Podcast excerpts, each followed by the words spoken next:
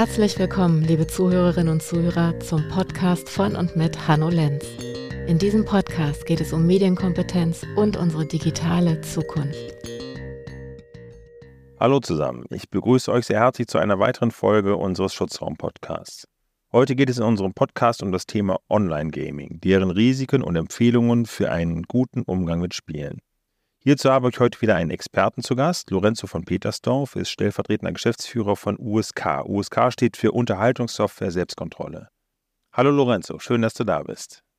Vielen Dank, dass ich hier sein darf. Lorenzo, USK steht für Unterhaltungssoftware Selbstkontrolle und beschreibt euren Prüfbetrieb von der übergeordneten Freiwillige Selbstkontrolle Unterhaltungssoftware GmbH. Ihr seid dafür zuständig, die grünen, gelben, blauen und roten Alterskennzeichnungen für Online-Spiele zu vergeben. Viele von euch Zuhörern kennen bestimmt die FSK, die freiwillige Selbstkontrolle im Bereich Film und Video. Da geht es eben um die Altersempfehlung, ab wann ein Film oder ähnliches halt geschaut werden kann und sollte. Und ihr macht das ja sozusagen dann für alle wichtigen und größeren Online-Games. Ich erhoffe mir heute ganz viele Informationen über die Beurteilung von Spielen, wie ihr das macht, wie das genau passiert und auch natürlich viele wichtige Hinweise für Eltern, die Kinder zu Hause haben, die Online-Games spielen und jedoch gar nicht genau wissen, was die Kinder da eben zocken und wie sie damit umgehen sollen. Aber fangen wir einfach mal an. Was macht ihr als USK ganz genau? Vielen Dank für die Einleitung ähm, und die einleitenden Worte. Ähm, genau, USK steht für die Unterhaltungssoftware Selbstkontrolle. Wir sind eine gemeinnützige GmbH und das, wofür wir natürlich bekannt sind und was du eben auch schon richtig erwähnt hast, ist, dass wir ähm, zuvorderst natürlich Alterskennzeichen vergeben. Alterskennzeichen nicht nur für Online-Games, ähm, sondern Alterskennzeichen generell für Games, sei es, dass sie nur auf Datenträgern veröffentlicht werden oder eben digital veröffentlicht werden, ähm, je nachdem, wie das dann bei uns eingereicht wird. Ähm, wie machen wir das Ganze? Wir haben unabhängige Prüfgremien ähm, bei der USK. Dort sitzen die sogenannten Jugendschutz-Sachverständigen mit drin. Denen werden die einzelnen Spiele dann präsentiert über ehrenamtlichere Sichterinnen und Sichter. Und in diesen Gremien ähm, findet tatsächlich auch eine staatliche Beteiligung mit statt. So ist das gesetzlich vorgesehen. Das heißt, wir sind privat organisiert, arbeiten aber auf der Grundlage einer Vereinbarung mit den obersten Landesjugendbehörden. Also das heißt, eine staatliche Kontrolle in diesem Zug ist gewünscht, dass man da eben zentrale Vorgaben machen kann. Genau, es ist quasi eine Kooperation mit dem Staat. Der Gesetzgeber hat das so vorgesehen, dass der, ähm, oder er sagt andersrum, die Alterskennzeichen sollen eigentlich über den Staat vergeben werden und der kann sich quasi einer freiwilligen Selbstkontrolleinrichtung bedienen. So, und da gibt es dann Vereinbarungen mit der Wirtschaft und dann ist dann die Selbstkontrolleinrichtung geschaffen worden und dann haben wir ständige Vertreter der obersten Landesbehörden bei uns bei der USK sitzen. Das heißt, wir teilen uns gewissermaßen ähm, Büroräume, aber die gehören nicht zur USK, genau genommen. Ne? Das sind aber diejenigen, die am Ende eines klassischen Altersfreigabeprozesses dann die Altersfreigabe per Verwaltungsakt, öffentlich hoheitlichen Verwaltungsakt, ähm, die Alterskennzeichen vergeben. Also ich erlebe immer eine immense Vielfalt von Spielen, die auf dem Smartphone, der Konsole, auf dem PC gespielt werden können. Und ich habe schon lange den Überblick verloren, muss ich sagen. Ich bin jetzt auch persönlich nicht so der, der Gamer. Was ich dennoch feststelle, ist, dass Online-Gaming ein ganz wichtiger Bestandteil der Freizeit bei Kindern und Jugendlichen geworden ist. neben dem digitalen Arbeiten für die Schule und der Nutzung von sozialen Medien wie Snapchat, TikTok und so weiter, verbringen viele Kinder und Jugendliche mit Online-Games. Wie erlebst du denn gerade die Entwicklung des Spielemarktes auch in den letzten Jahren? Was sind so die Trends? Und welche Genres von Spielen gibt es im Groben und wo kommt gerade sehr viel auf den Markt? Also eine Sache, die du bereits angesprochen hast, die sich natürlich verändert hat, ist damals hatten wir es vor allem mit Datenträgern zu tun, ne? also in sich geschlossene Spiele. Und ähm, das ist ein Trend, der schon seit Jahren ähm, fortgeschritten ist. Ähm, einmal die Art und Weise, wie Spiele vertrieben werden, ähm, hat sich wirklich sehr stark verändert, hauptsächlich über Online-Plattformen, Spieleplattformen und dann im nächsten Schritt natürlich generell einfach die Nutzung der Online-Umgebung. Ja, also es gibt immer mehr Spiele, die auf irgendeine Art und Weise die Möglichkeit, mit anderen Spielern in Kontakt zu treten oder die Spiele zu erweitern, dass sie davon Gebrauch machen und hier gewissermaßen Spiele als Service dann auch anbieten. Welche Spiele-Genres gibt es? Ähnlich wie im Filmbereich äh, sind die klassischen Genres natürlich auch vertreten. Also eher was aus dem Action-Bereich, ähm, eher was aus dem Bereich ja Strategie, ähm, Jump'n'Runs, Adventures, Point-and-Click-Adventures. Aber es gibt natürlich auch Dinge wie Serious Games, wo auch ernstere Themen angesprochen werden, gewissermaßen auch dieses Spielend Lernen, Denkspiele. Also da ist wirklich die komplette Bandbreite, die sich dort abrufen lässt. Und da natürlich ein Aspekt, vielleicht mal zurück auf die ähm, Online-Funktionalitäten, dass eben bestimmte Funktionen immer mehr in solchen Spielen auch vorkommen. Ne? Klar, wenn ich sage, Spiel als Service anbieten, dann spielen natürlich gleich auch Dinge wie eine bestimmte Art und Weise der Monetarisierung mit einer Rolle, mhm. überhaupt die Möglichkeit, im Spiel auch Dinge nachkaufen zu können. Immer wenn ich in Kontakt treten kann, dann natürlich auch mit entsprechenden Kontakt- und Kommunikationsrisiken zu tun. Das natürlich auch alles Dinge, die mit einer Rolle spielen. Aber wie gesagt, es gibt da nicht nur negative Seiten, sondern auch positive Seiten, aber da kommen wir vielleicht später nochmal drauf zu sprechen. Ja, genau. Also das dürfen wir auch nicht außer Acht lassen. Also Spielen macht Spaß und vor allen Dingen auch Spielen mit anderen Personen zusammen und das vielleicht online ist natürlich erstmal eine tolle Sache. Und das finde ich auch, also finde ich persönlich auch gar nicht verwerflich.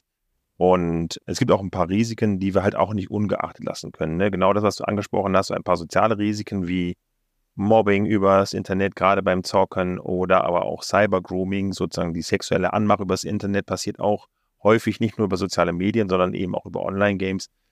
Das müssen wir einfach wissen und eben wissentlich gut damit umgehen, wie wir uns dann schützen können.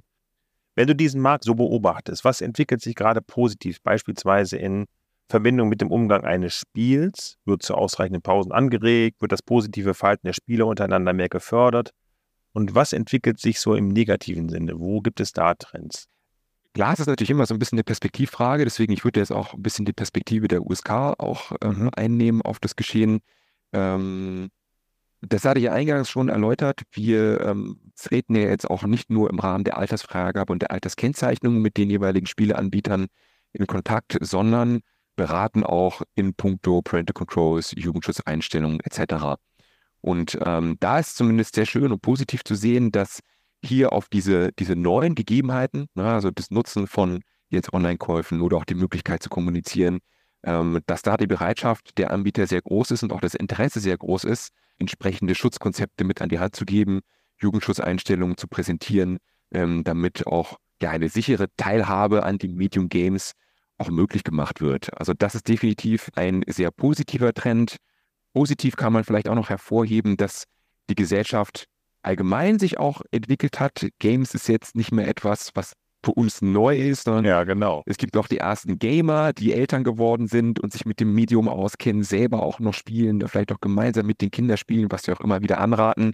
Ähm, und dadurch das Verständnis insgesamt auch gewachsen ist und diese Eltern nicht mehr, ja, in Anführungszeichen von diesem von einem komplett neuen Bereich überfallen sind oder ähnliches. Also da merken wir auch ganz klar eine Entwicklung.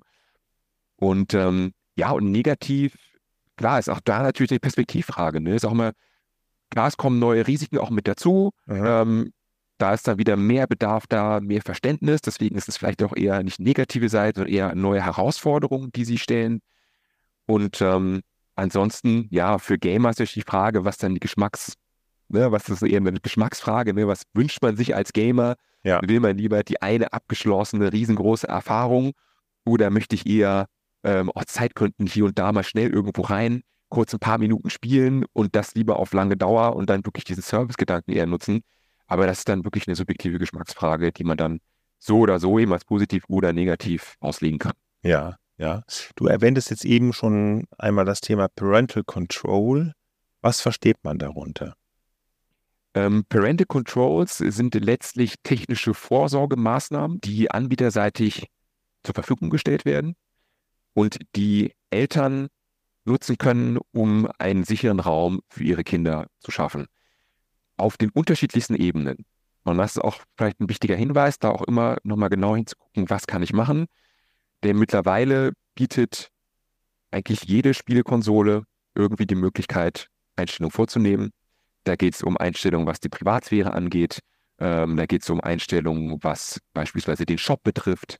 Da geht es um Kommunikationseinstellungen. Kann ich nur mit bestimmten ausgewählten Freunden kommunizieren? Kann, will ich, dass meine Kinder gar nicht kommunizieren? Kaufeinschränkungen, dass man Spending Limits, also Ausgabenlimits festlegt oder Käufe komplett sperrt. Aber das Ganze ist theoretisch auch möglich auf der Ebene des Spiels selbst. Und da sehen wir auch immer mehr Spiele, gerade auch Online-Spiele und sehr bekannte, größere Online-Spiele, die sich der Risiken auch bewusst sind und dort separat nochmal eigene Funktionalitäten eingebaut haben. Ja. Also dort auch immer die Empfehlung, sich wirklich nicht nur die Konsole, das sind wir zumindest mal gut beraten, weil es quasi der Unterbau ist, mhm. aber dann auch ruhig nochmal einen näheren Blick in das Spiel selbst zu werfen, was man dort noch alles so an Einstellungen vornehmen kann. Ach, das ist ja super. Weil wir sprechen häufig äh, auch mit den Eltern über Parental Controls. Es gibt auch gerade für Smartphone sowas wie Parental Control Apps, wo die Eltern einfach genau das, was du sagst, aber dann halt zum Beispiel für Smartphone eben Sicherheitseinstellungen vornehmen können, was äh, Nutzungszeiten angeht, was die ähm, detaillierte Nutzung auch einzelner Apps eben angeht, welche sozialen Netzwerke genutzt werden kann und ähnliches. Und das ist eine große Hilfestellung. Gerade dann auch, wenn die Eltern das gemeinsam mit dem Kind auch besprechen. Ne? Also, dass die Eltern ihre Nöte teilen und ihre Sorgen teilen und ihre Werte teilen und dass das Kind aber auch sozusagen das Recht hat, auch zu sagen, okay, ich möchte aber auch dies oder jenes mal ausprobieren oder machen, weil das auch meine Freundinnen und Freunde machen. Und dass man da eben einen guten Weg finden kann, indem man genau solche Controls eben auch einsetzt, um das einfach ein bisschen besser abzusichern. Und dort ist wirklich auch sehr schön zu sehen, dass das versucht wird, auch diesen oder irgendeine Art von Medienbruch auch nicht stattfinden zu lassen und auch möglichst remote dann für Eltern die Möglichkeit an die Hand zu geben, ja, ich habe jetzt hier eine App für, sei es die Nintendo Switch oder eine äh, Xbox-Konsole, dass ich dort in die App reingehen kann und direkt Einstellungen vornehmen kann, dass die Kinder dann über die Konsole, wenn sie gerade spielen dürfen, eine Anfrage spielen, stellen können, darf ich noch mal ein bisschen länger spielen, die Eltern dann direkt darauf reagieren können. Also da ist wirklich der Katalog an Möglichkeiten, der wird immer größer und immer vielschichtiger und kleinteiliger. Ja, ich glaube, das ist vielen Eltern gar nicht bewusst, dass es diese Einstellungen in Spielekonsolen gibt. Äh, häufig er, erlebe ich es zumindest so, dass Kinder sozusagen eine Konsole geschenkt bekommen und dann einfach loslegen und wir hoffen, dass einfach nichts passiert. Das ist natürlich super, wenn ich gerade dann auch nach mehr Zeit fragen darf, wenn ich ein Spiel spiele oder nach anderen Einstellungen und ähnliches und die Eltern darüber informiert werden. Das finde ich super. Das hat übrigens auch ähm, einen Grund. Ähm, man könnte sich überlegen, naja, warum, warum ist nicht immer alles gleich aktiviert? Ne? Warum ist nicht alles super, super stringent aktiviert? Ähm, und da geht es letztendlich um die Frage, wer hat eigentlich die Verantwortung und bis zu welchem Punkt? Und dort hat der Gesetzgeber gesagt, okay, die Anbieter sind in der Verantwortung, die Struktur zu schaffen, dass Eltern die Möglichkeit haben, auf ein sicheres Konstrukt zurückzugreifen und dann Schutzräume zu schaffen für ihre Kinder und Jugendlichen. Gleichzeitig hört aber, sag ich mal, die, die, die staatliche Einwirkung dann auch an, bei dem Erziehungsrecht auf. Ne? Und das ist ja auch das, was wir alle wollen. Klar, jeder will seine Kinder selbst äh, in eigener Verantwortung großziehen und das nicht dem Staat überlassen. Und insofern ist es quasi auch ein Schutz für die Eltern zu sagen, okay, in meinen eigenen vier Wänden habe ich als Eltern das Privileg, auch bestimmte Dinge selbst zu entscheiden, aber umgekehrt auch die Verantwortung, mich zu informieren und dann gewisse ähm, Einstellungen auch zu aktivieren. Ähm, und das ist auch immer das, was, was in unserer Art besonders wichtig ist, immer wieder zu erklären, liebe Eltern, man kann sehr viel machen. Wir informieren über digitale Elternabende, über unsere Website und sonstige Angebote damit das einfach präsent ist. Ja, weil ohne, dass die Eltern da irgendwo aktiv werden und da was einstellen, wird es natürlich schwierig, da wirklich den, den Schutz in der Praxis auch wirksam umzusetzen. Das sehe ich auch, gerade weil viele Eltern kennen sich in sozialen Medien noch aus und können da eben verstehen, was die Kinder da so machen oder lassen sich ab und zu mal auch einen Klassenchat zeigen oder auch ein anderes soziales Netzwerk und dann kann man da mal eben die Privatsphäre-Einstellung gemeinsam einstellen. Und viele Eltern haben keinen Bezug zu Gaming. Und ich glaube, da hapert es dann einfach daran, dass sie nicht wissen, dass es eben auch dort eben Sicherheitseinstellungen gibt, dass man das nutzen kann und dass das eben sehr schnell sehr viel Sicherheit bringt. Genau. Es gibt übrigens auch nicht nur für den Bereich Games, sondern auch für den PC-Bereich auch Jugendschutzprogramme, anerkannte mhm. Jugendschutzprogramme, die über Selbstkontrolleinrichtungen wie die USK zertifiziert werden. Also ich habe eben schon erwähnt, Nintendo, Switch, äh, Microsoft haben wir selbst schon geprüft und, und zertifiziert. Ein anderer großer Player im Bereich Jugendschutzprogramme, es geht ja da in Richtung Webfilter, ist das Jugendschutzprogramm UseProc. Ja, also da auch gerne nochmal der Hinweis, auch gerne nochmal nachschauen, im Internet nachschauen. Kostenfrei lässt sich installieren, muss natürlich aktiviert und eingerichtet werden. Aber dort werden dann ähm, Webfilter aktiv. Ähm, da kann man auch so ein bisschen gucken im Browser, was die Kinder da machen, um das so ein bisschen zu kontrollieren, ähm, wenn man es dann möchte. Genau, man kann dort auch noch weitere Einstellungen treffen, dass eben nur bestimmter Content angezeigt wird, ne, dass eben bestimmte Sachen auch ausgeblendet werden oder eben nur zum Beispiel kindgerechte Seiten angezeigt werden. Das sind Einstellungen, die man da treffen kann. Deswegen auch da useproc.de ist total zu empfehlen, gerade was eben Content-Schutz für Kinder sozusagen angeht. Ihr beurteilt ja die Spiele und gebt entsprechende Altersempfehlungen, ab wann frühestens ein Spiel gespielt werden sollte. Was sind denn die, eigentlich die Bewertungskriterien zwischen den einzelnen Altersbeschränkungen? Hm. Ähm, vielleicht ganz kurz, so grundsätzlich zu den Kriterien. Ähm, das sind die USK-Leitkriterien.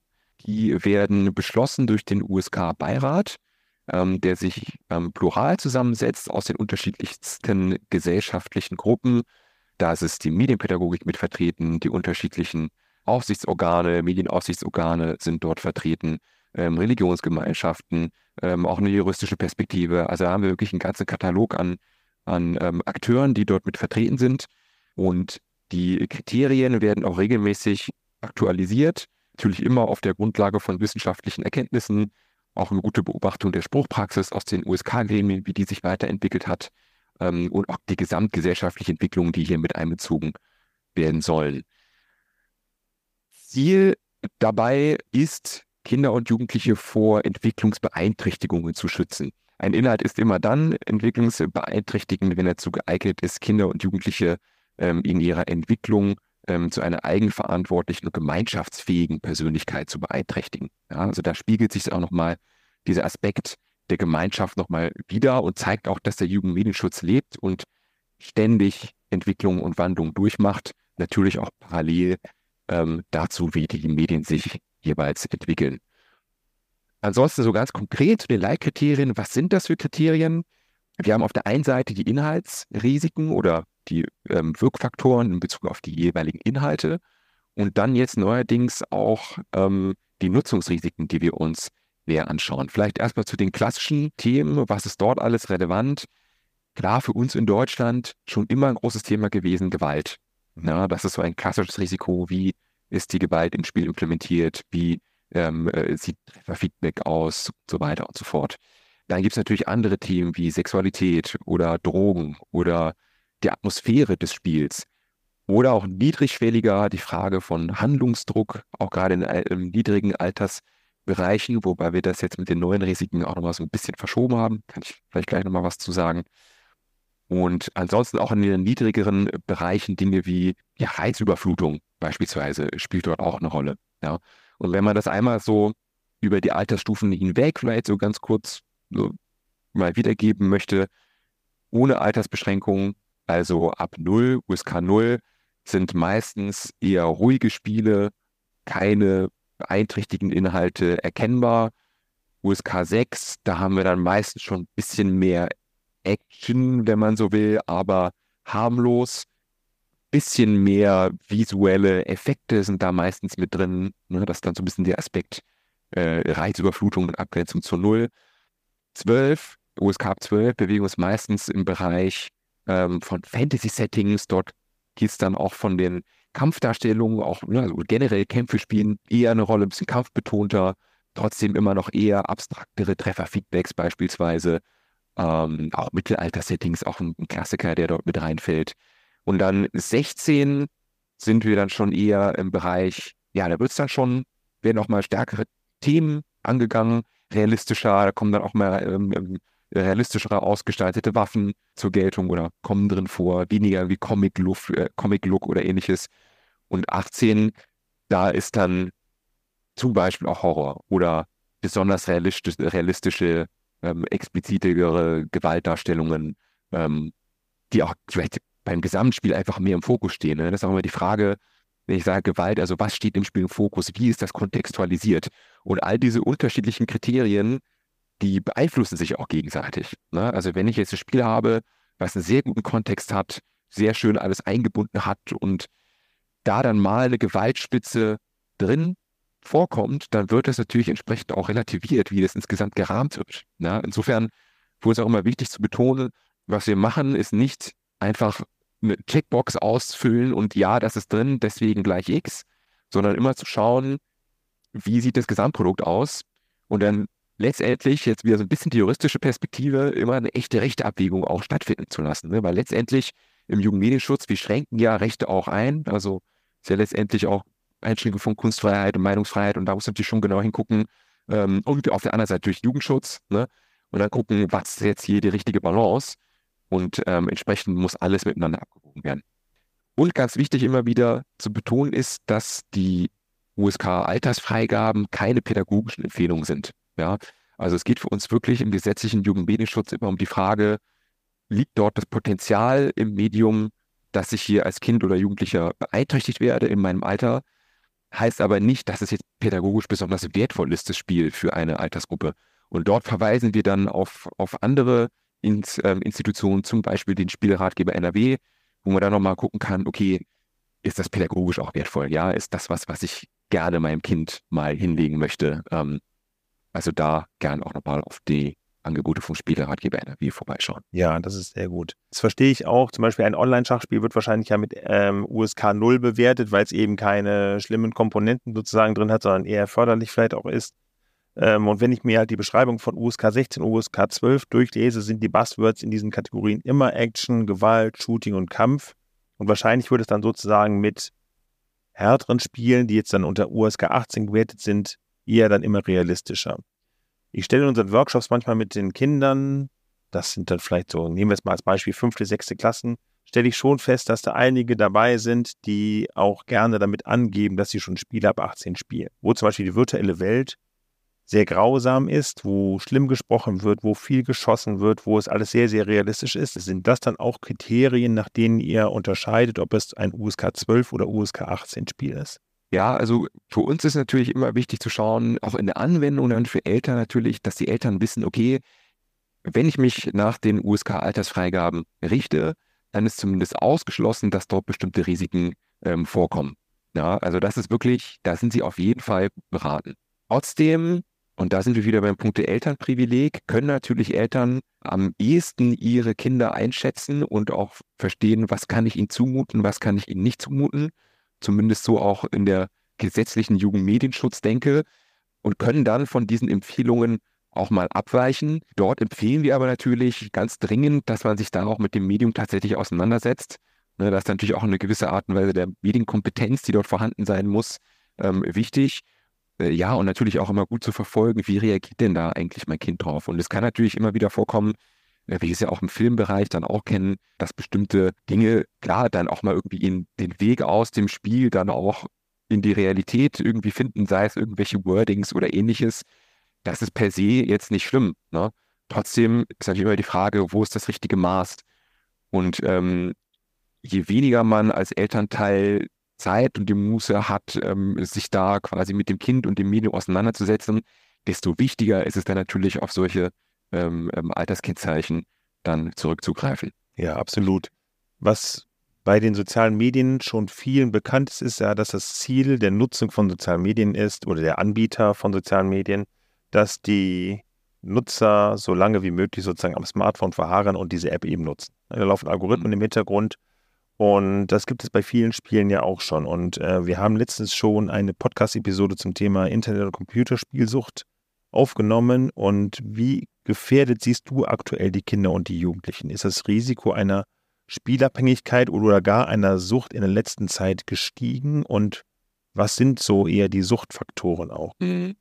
Ich hatte ja eingangs schon erläutert, dass ähm, sich das Medium selbst ja auch weiterentwickelt hat und jetzt natürlich auch neue ähm, Aspekte gerade im Online-Gaming äh, mit hinzugekommen sind, neue Funktionalitäten hinzugekommen sind, aber auch Spiele insgesamt natürlich auch interaktiver und immersiver vor allem auch geworden sind und damit natürlich auch den Spielanreiz natürlich irgendwie auch fördern. Ja.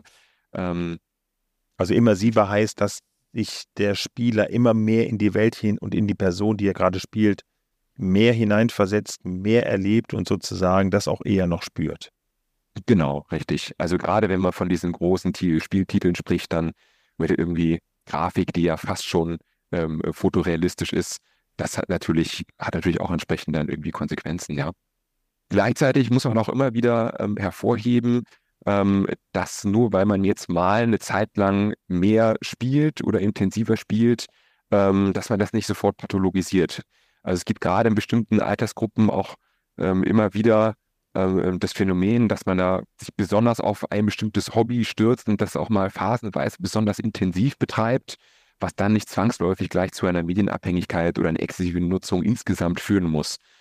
Trotzdem, auch da hat der ähm, Gesetzgeber reagiert auf diese neuen Elemente, die jetzt nicht nur bei Games, sondern generell auch bei Medien ähm, vorkommen und hat eben den Risikobegriff so ein bisschen erweitert und die Aspekte erweitert, die jetzt mit einbezogen werden können. Und ein Aspekt, ein Teilaspekt davon wäre zum Beispiel auch ähm, die Berücksichtigung von Mechanismen, die die exzessive Spielnutzung oder Mediennutzung in dem Fall generalisierend äh, formuliert ähm, fördern. Das heißt also bei der Prüfung ähm, schauen wir als USK uns diese Funktionalitäten an, bewerten die, aber nicht nur das, wir schauen uns auch an, ob der Anbieter passende und wirksame Vorsorgemaßnahmen vorhält, die Nutzer und Nutzerinnen oder Eltern entsprechend aktivieren können, um dann dem Risiko wieder entgegenzutreten. Ja, und im Endeffekt findet dann eine Gesamtabwägung statt und dann steht am Ende die Frage, liegt da ein erhebliches Risiko vor oder nicht? Und dann hat das entsprechende Auswirkungen auf die Altersfreigabe und kann dazu führen, dass die Altersfreigabe im Gegensatz zum eigentlichen Inhaltsrisiko sich erhöht. Aber an der Stelle ist noch nicht vorbei. Was wir nämlich auch noch mitbekommen haben, ist die Möglichkeit, Zusatzhinweise auszuspielen. Ja, Zusatzhinweise einmal zu den wesentlichen Gründen der Altersfreigabe und dann auch Zusatzhinweise generell zu den enthaltenen Funktionalitäten. Und auch das ist ein ganz wichtiger Punkt, den Eltern mit einbeziehen können bei ihrer Abwägung. Ich will verstehen, warum das Spiel jetzt eine bestimmte Alterskennzeichnung erhalten hat und können daraus dann erkennen, okay, da lag es vielleicht eher an den Funktionalitäten. Will ich das meinem Kind zumuten? Kann ich das meinem Kind trotzdem zumuten, obwohl es die Altersstufe noch nicht erreicht hat, ja oder nein? Oder klar, ich übernehme sowieso die Empfehlung der USK ne, und greife eben nicht auf meine Elternprivileg zurück und nehme einfach genau die Altersstufe, die am Ende rausgekommen ist und lasse dann eben mein Kind das, das Medium spielen, ja oder nein. Was sind das so für Funktionalitäten, die jetzt zum Beispiel gerade in diesem Bereich exzessive Mediennutzung ähm, ähm, so eine Rolle spielen können? Das sind meistens dann Funktionalitäten, die dazu führen, dass die Kinder und Jugendlichen der jeweiligen Altersstufe in ihrer Fähigkeit zur Selbstregulation beeinflusst werden. Also das ist was, wo wir gemerkt haben, das hat sich in der Spruchpraxis der Gremien jetzt Anfang des Jahres wirklich schon festgesetzt und dann ging es dann um solche Funktionalitäten wie zum Beispiel entstehen negative Konsequenzen, wenn ich das Spiel mal nicht spiele. Ja, oder habe ich irgendwie Push-Nachrichten? Gibt es Comeback-Gifts? Also, ne, also immer wenn ich wieder in das Spiel reingehe, dass ich dann einen Vorteil erhalte. Ne? Und das sind dann letztendlich genau diese Funktionalitäten, die man dann wiederum abgrenzen muss zu der Frage, ist das nicht einfach nur ein gutes Spiel? Ne? Und da sind auch immer so ein bisschen, sag ich mal, die äh, Unterhaltungsforschung und die Suchtforschung, ne? das sind quasi die ähnlich, ähnliche Konzepte, die sich irgendwie auch überschneiden, wo man auch wieder differenzieren muss und sagen muss, wann ist es einfach nur ein gutes Spiel und wo ist dann quasi die Grenze erreicht, wo man sagt, okay, hier geht es dann eher in Richtung Beeinflussung der Fähigkeit zur Selbstregulation. Ja, das, ja, das äh, vielleicht nochmal zum Verständnis. Ja, das finde ich ganz wichtig. Also, weil es ja auch so viele Spiele gibt, die gerade dann, wenn sie nicht gespielt werden, sich eben melden. Ne? Das, mhm. Wo dann einfach auf dem Smartphone ein Dialog erscheint, hey, deine Freunde sind wieder online, komm dazu. Oder investiere ein bisschen Geld und dann kommst du schneller vorwärts. Dass da eben Kinder und Jugendliche sehr stark getriggert werden, zu sagen, okay, wenn mir das Programm das sagt, dann macht es auch Sinn, das zu tun. Ne? Und das ist, glaube ich, was die Selbstregulation angeht, echt sehr kompliziert, dass die Kinder erkennen, okay, es ist nicht schlimm, wenn ich so etwas später, vielleicht aber auch dann ein bisschen äh, gesammelter dann durchführe, als jedes Mal wieder zum Handy zu greifen, wenn sich etwas meldet. Genau. Und dann natürlich, ne, ähm, weil ich eben gesagt habe, es ist normal, dass man phasenweise auch mal exzessiv spielt. Klar ist irgendwann auch mal eine Grenze erreicht, wo Eltern vielleicht auch nochmal genauer hinschauen sollten. Ne? Also die Frage auch, spielen andere Freizeitinteressen jetzt noch eine Rolle? Ja, zieht sich das Kind jetzt oder Jugendliche ständig zurück? Hat es Schwierigkeiten, sich mit anderen Teams zu befassen, denkt wirklich ständig nur an Spielen, auch im Urlaub. Vielleicht auch zu verstehen, warum spielt das Kind jetzt gerne? Ne? Also ist es wirklich jetzt eher der Spaßfaktor oder ist es eher auch eine Frustbewältigung? Das sind natürlich alles so Faktoren, wo man als Elternteil durchaus auch mal aufmerksam ähm, sein sollte. Wie gesagt, wenn es jetzt wirklich über einen längeren Zeitraum intensiv dann nur noch mit Medien oder, oder mhm. mit Games befasst, ähm, da gibt es natürlich auch noch unterschiedliche ähm, ähm, Informationsportale, auf die man dann zurückgreifen kann. Oder unsere Website natürlich. natürlich. Auch, da haben wir auch eine Hilfeseite erstellt mit den unterschiedlichsten Angeboten, da man sich mal durchklicken kann und wo es die unterschiedlichsten ähm, äh, Tipps gibt im Bereich für Familie. Ja, und ansonsten raten wir natürlich immer dazu, ähm, sich einfach mit dem Medium selbst dann auseinanderzusetzen, ähm, mit den Kindern und den Jugendlichen, Einkindern und Jugendlichen zu sprechen, auch Regeln irgendwie festzusetzen, zu verstehen, auch wie das Medium funktioniert, wie das Spiel funktioniert. Ja, nun so lassen sich ja auch wirklich schöne Vereinbarung treffen. Ja, genau. Das ist auch wieder ein ganz wichtiger Punkt. Auch hier wieder das, was wir ja auch immer häufig sagen, ist Vereinbarungen mit den Kindern treffen gemeinsam. Genau. Ne? Und die Kinder auch hören, äh, was macht das Spiel gerade mit dem Kind? Ähm, und gerade wenn es gerufen wird, keine Ahnung, äh, soll es das Spiel weglegen oder ausschalten, macht es eben manchmal Sinn zu sagen, okay, fünf Minuten vorher zu sagen, okay, nimm dir noch zehn Minuten Zeit, versuch das Spiel zu beenden und dann wird alles ein bisschen konfliktfreier. Richtig. Und natürlich technische Möglichkeiten nutzen. Ne? Das hatten wir eingangs schon formuliert. Ja, da auch immer gerne darauf zugreifen. Wobei, das habe ich jetzt letztens ähm, ähm, auch äh, in einem Fachaustausch, ähm, ist das auch nochmal aufgekommen. Das ist richtig gut, dass man das hat und auch wichtig, dass man das nutzt, auch als Stütze nutzt. Es kann aber vielleicht auch mal ganz gut sein, erstmal ein bisschen flexibler daran zu gehen und nicht immer gleich die Sperre reinzulegen, weil letztendlich geht es ja darum, auch dem Kind die Möglichkeit zu geben, selbst kompetent zu werden und auch mal selber die Entscheidung zu treffen, ich höre jetzt auf. Ja, genau. Und was macht übermäßiges Spielen mit den Kindern, auch wenn die Altersempfehlungen eingehalten werden? Also ich habe erstmal verstanden, wenn ich jetzt als Elternteil sehe, mein Kind spielt ein Spiel, was seinem Alter entspricht, brauche ich mir erstmal weniger Sorgen zu machen, weil es sozusagen mein Wohlbefinden nicht zu stark beeinflusst. Aber es gibt natürlich auch andere Seiten. Und welche Nutzungszeiten empfiehlst du für die einzelnen ähm, Altersempfehlungen? Und gibt es Symptome, an denen ich erkennen kann, dass mein Kind zu viel gespielt hat? Du hast es eben schon mal so ein bisschen angesprochen, dass die Kinder eventuell aggressiv werden oder halt sich nur noch auf ein Spiel fokussieren. Gibt es noch weitere Anzeichen, worauf ich achten sollte? Und welche Nutzungszeiten empfiehlt ihr pro Alter? Also grundsätzlich bei den Nutzungszeiten, da ähm, richten wir uns nach den Empfehlungen auch, wie beispielsweise die Initiative Schau hin, das formuliert hat. Also auch dort gerne nochmal der Hinweis äh, äh bei Bedarf da nochmal. Ja, kommt alles in die Show Notes. Ne? Also, okay. nee, alles super. Das kommt alles in die Show Notes. Ähm, es gibt sehr viele gute Initiativen, auf die wir auch mal hinweisen. Ne? Das ist der Spieleratgeber NRW, das ist usk.de, also auch eben was Spiele- und Altersempfehlungen angeht und eben schauhin.info oder clicksafe.de. Genau. Wie erkenne ich, dass mein Spiel, mein Kind zu viel gespielt hat? Ähm, klar, also ne, ich meine, man kennt es auch, auch da wieder ein bisschen ähnlich aus dem, aus dem Fehlbereich. Ne? Es kommt immer wieder vor, dass bestimmte ähm, Verhaltensweisen vielleicht zu Beginn auch kurz nach dem Medienkonsum so ein bisschen das, in das reale Leben irgendwie mit rübergezogen werden. Ähm, irgendwie so ein bisschen, ja, weiß nicht, Anspannungsverhalten oder ähnliches. Das kann natürlich vorkommen, aber auch dort, also was heißt zu viel gespielt, wenn es jetzt eher wieder in Richtung ähm, Suchtfaktor geht, ne? Also da, wenn alle möglichen ja, sozialen Kontakte beispielsweise eingeschlafen sind oder ähm, auch gar nicht mehr der Wille da ist, ne? also sich nach außen hin irgendwie zu aktivieren, andere Freizeitaktivitäten zu nutzen, äh, man sich irgendwie stark zurückzieht. Ähm, das sind wirklich so Sachen, wo man merkt, okay, hier sollte man vielleicht mal miteinander sprechen. Ähm, Frustbewältigung, wie wie funktioniert die eigentlich, äh, wo findet die statt oder wird gespielt, um Frust zu bewältigen. Ähm, das sind alles Punkte, wo man sagen kann, okay, äh, da sollte man dann als Elternteil auf jeden Fall nochmal genauer hinschauen. Das sind dann natürlich auch die Dinge generell, die Alterskennzeichen natürlich auch verhindern wollen, also dass dann Kinder irgendwie sozialethisch desorientiert werden, dass sie irgendwie mit Überreizungen zu tun haben, die sich dann auch wieder, ähm, ähm, weiß nicht, durch Hyperaktivität oder ähnliches vielleicht äußern kann. Das wären solche Punkte. Ansonsten Nutzungs- Zeiten sagen wir im, so im Schnitt. Ähm, wie gesagt, auch da, klar, da können Eltern privat auch variieren.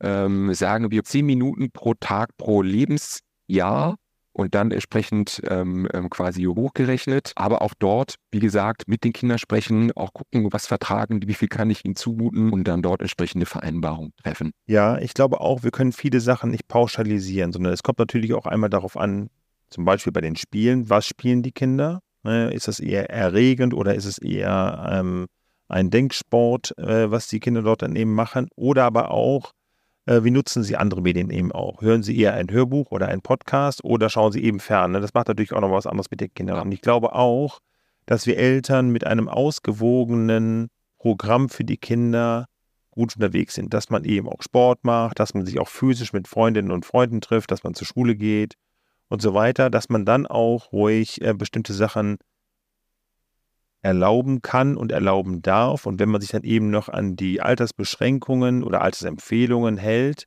dass man da einfach auf einem guten und sicheren Weg ist. Wenn man dann noch die Kinder beobachtet, wie sie auf bestimmte Sachen reagieren, hat man, glaube ich, schon ein gutes Sicherheitspaket an der Stelle, würde ich sagen. Ja. Worauf sollten Eltern noch achten? Ich sehe, dass viele Spiele wie zum Beispiel Fortnite kostenlos angeboten werden und sich die Kostenfallen erst später entpuppen. Dass man dann viel Geld investieren sollte, damit man schneller besser wird. Einige Kinder investieren dann ihr Taschengeld oder wünschen sich Geld zu Weihnachten für neue Skins, Waffen oder Lootboxen. Also was können wir Eltern tun?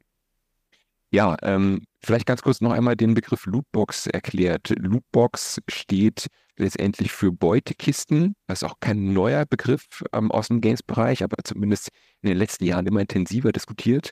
Ähm, für Beutekisten, die virtuelle Gegenstände enthalten und die je nach Ausgestaltung entweder käuflich erworben werden können oder auch so im Spiel erspielt oder enthalten sein können. Aber die natürlich kritisch ähm, diskutierten ähm, sind diejenigen, wo die Lootboxen in irgendeiner Art und Weise in das Monetarisierungsmodell mit eingebunden sind. Eine letzte Frage noch. Du hast jetzt eben schon ein, einen Tipp genannt, zum Beispiel. Deswegen bringt mich das nochmal ähm, auf die Idee, auch dich zu fragen, was gibt es noch für weitere Tipps, die wir den Eltern und den Kindern auch an die Hand geben können, damit sie auf jeden Fall von vornherein schon mal ein bisschen sicherer unterwegs sind? Ja, also ganz wichtig, immer wieder das Gespräch suchen mit den Kindern, was, was sie da eigentlich spielen, was interessiert sie. Ähm, auch vielleicht einfach mal mitspielen, mal gemeinsam spielen. Das vereinfacht Verabredungen. Kinder und Jugendliche fühlen sich auch gewertschätzt in dem, Total. was sie da machen. Ja. ja. Also das kann ich aus eigener Erfahrung auch sagen. Gemeinsames Spielen eines Spiels, was man vielleicht gar nicht so mag oder nicht so gut kann, das bringt Spaß. Und man erle erlebt die Kinder, wie sie aufblühen und erzählen können, wie faszinierend das Spiel ist. Und wir können dann eben auch sehen, wie das Kind schon damit umgehen kann, was das Spiel überhaupt macht, bevor man es erstmal von vornherein vielleicht verbietet oder gar nicht zulässt. Und ich kann es sehr empfehlen. Gemeinsames Spielen ist super. Es fördert die genau. Kommunikation. Wir erleben unsere Kinder live und in Farbe und das ist toll. Ja. Richtig. Und man muss ja, da hatten wir, glaube ich, eingangs schon mal gesagt, nochmal positive Aspekte. Ne? Also Kinder lernen auch bei dem Spielen. Ne? Mhm. Also es ist ja, sei es jetzt eine soziale Komponente, wo, wo man irgendwie in Interaktion tritt oder räumliches Vorstellungsvermögen oder Feinmotorik, ähm, Teamplay. Das sind ja auch alles Sachen, deswegen macht uns ja als Individuum das Spielen auch Spaß. Ne? Das ist mhm. ja in der Natur angelegt, das Spielen, Spielen lernen. Ja, ja ganz schön. genau. Ja. Auf gewissen Ebenen ist es natürlich im, im digitalen Spielen auch nicht anders. Aber ansonsten als Tipps natürlich, klar, als USK wichtig, altersgerecht spielen, USK-Altersfreigaben beachten, sich die Zusatzhinweise anschauen, die wesentlichen Gründe, warum die Altersfreigabe ergangen ist, technische Vorsorgemaßnahmen nutzen. Ja, am besten im Gespräch Spielzeiten einstellen, passend auch zum jeweiligen Spiel. Dann, klar, immer wenn es um Kommunikation geht, also in jüngeren Bereichen sollte man Kommunikation schon eher restriktiv handhaben. Also im Grundschulalter jetzt irgendwie komplett die Chaträume aufmachen, halte ich für keine gute Idee. Mhm. Ja, da wirklich drauf zugreifen und das entsprechend einschränken. Und ansonsten, ja, sich möglichst viele Informationen herholen. Die Informationen sind da. Wir setzen auch stark dafür ein, dass sie überall noch prominenter ähm, vertreten werden, wo das nur geht. Haben auch unseren Elternratgeber, den wir auch immer gerne kostenfrei zuschicken, immer auch alles online abrufbar. Ja, und sich einfach, einfach informieren, was, was gespielt wird und was die Kinder mögen. Ja. Und dann findet man einen guten Weg. Ja, es bedeutet natürlich Arbeit für uns Eltern, ne, dass wir uns darum kümmern müssen. Und das bedeutet halt auch viel Zeit invest, ne, dass wir halt einfach schauen, was da eben so los ist, was in den Spielen so passiert. Und ich glaube aber auch, dass man diesen Invest betreiben sollte und dass es auf lange Sicht uns allen hilft. Lorenzo, eine allerletzte Frage. Ihr bietet doch genau zu diesem Thema auch digitale Elternabende an, wo Eltern einfach dran teilnehmen können, oder nicht? Richtig. Ähm, in regelmäßigen Abständen bieten wir digitale Elternabende an, die wir auch immer über unsere Website vorab ankündigen. Und dort stellen wir uns dann ähm, immer je nach Thema den unterschiedlichsten Fragen, klären auf, was äh, zu bestimmten, ja, sei es Thema Spielzeiten, Vorsorgemaßnahmen, Jugendschutzeinstellungen, wie Games funktionieren. Also wirklich ein Angebot, auf das sehr gerne zurückgegriffen wird. Wir freuen uns, wenn wir Sie und euch da nochmal sehen können. Das ist super. Vielen, vielen Dank. Wie schön, ein schöner Abschluss unseres Podcasts und ich kann natürlich sehr anregen, diese Online-Abende dann mal auch wahrzunehmen als Eltern. Und ich danke dir sehr herzlich, Lorenzo, dass du heute bei uns warst und uns so viele Informationen mitgegeben hast. Sehr gerne, vielen herzlichen Dank. Ich danke euch, dass ihr so lange durchgehalten habt und freue mich, wenn ihr natürlich auch bei den nächsten Podcasts wieder zuschaltet. Wenn ihr Gefallen an unserem Podcast habt, freuen wir uns natürlich über jede positive Bewertung. Alles Gute und bis bald, euer Hanno. Tschüss.